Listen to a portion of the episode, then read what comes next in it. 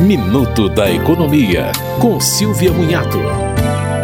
Apesar de programar a entrega da declaração de imposto de renda entre 15 de março e 31 de maio, a Receita Federal manteve o pagamento do primeiro lote de restituições para a mesma data do final da entrega, 31 de maio. Os outros quatro lotes entram no último dia útil dos meses seguintes. Para entrar no débito automático já na primeira cota ou cota única, é preciso entregar a declaração até o dia 10 de maio. Um aviso: o contribuinte deve informar a restituição recebida em 2022. É na ficha de rendimentos isentos, código 25. Você ouviu Minuto da Economia, com Silvia Munhato.